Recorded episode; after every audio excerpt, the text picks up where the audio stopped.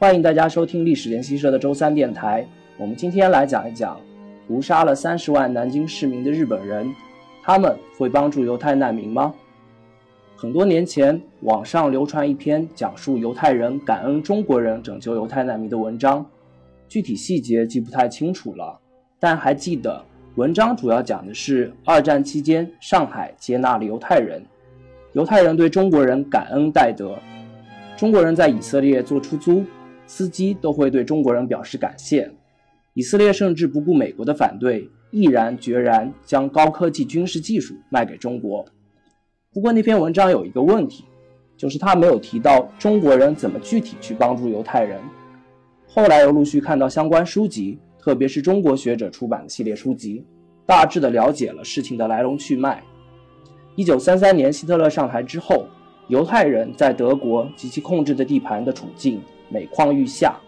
特别是一九三八年水晶之夜事件爆发之后，犹太人的人身和财产安全岌岌可危。他们迫切的需要一个安全的容身之所。犹太富人可以拿到签证，但犹太穷人却发现，当时的国际社会没有几个国家会接受身无分文的他们。在这个时候，上海向他们敞开了大门，只要他们能够凑集资金到达上海，那他们就可以在上海生活。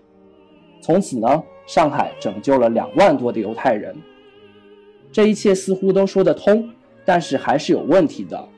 大多数的犹太人来到上海的时候，上海并不在民国政府的控制之下，而是处在日本人的控制之下。根据《犹太人的上海地图》一书作者的统计，犹太人来到上海总共分为五个阶段，而大多数犹太人都集中在1937年和1939年之间到达上海。这个阶段大概有两万犹太人到达上海。那么问题来了。一九三九年七月七日，卢沟桥事变爆发，而一个多月之后的八月十三日，日本入侵上海，国民政府苦战几个月之后，十一月十二日，上海陷落。那么也就是说，一九三七年十一月十二日之后的上海，已经处于日本人公共租界和法租界的共同管理之下。中国人在这个情况下对犹太人的帮助是怎么体现出来的呢？当然。可以认为，中国人在办理签证的问题上帮了犹太人的忙，因为上海当时是几方共管的通商口岸，所以针对外国人的出入境管理并不太严格。外国人只要能到达上海，就可以留在上海。签证对于那些需要逃难的犹太人来说，就是性命攸关的事情。确实，民国政府驻奥地利首都维也纳领事何凤山颁发了一千两百个签证。伪满洲国驻德国大使王提夫也颁发了一万多个签证。从这个角度来看，中国人的确是帮了犹太难民的大忙，而当时的国民政府也的确表现出对犹太难民的极大热情。孙科提议把所有的难民安置在云南，得到了当局的批准。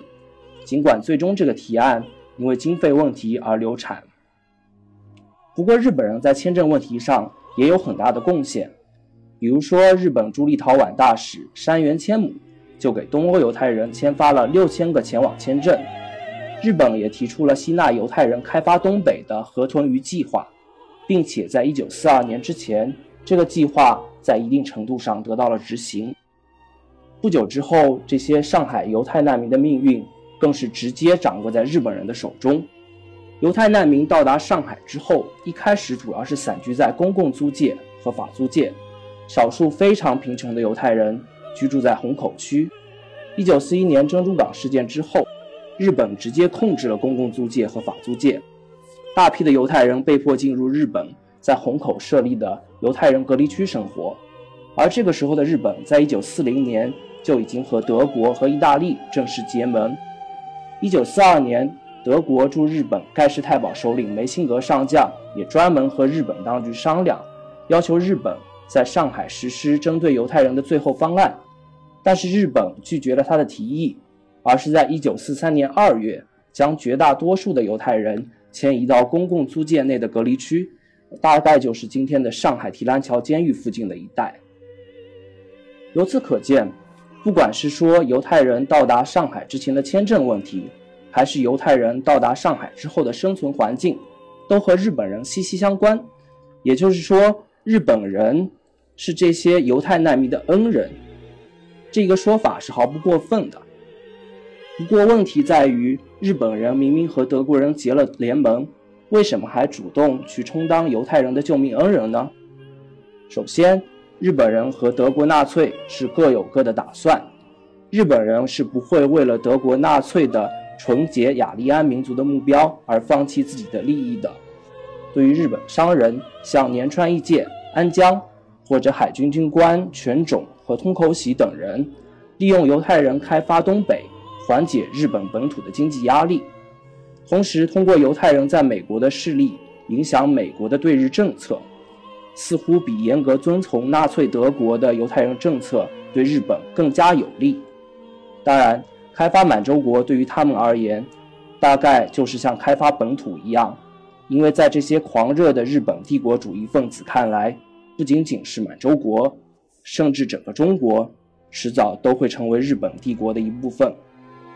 日本人之所以看上犹太人，恰恰是看中了犹太人团体掌握的总财富和对其他国家，特别是美国政治的巨大影响力。机缘巧合之下，日本人一面残杀中国人，一面却成了犹太难民的恩人。欢迎大家收听这一期的节目，那我们下期再见。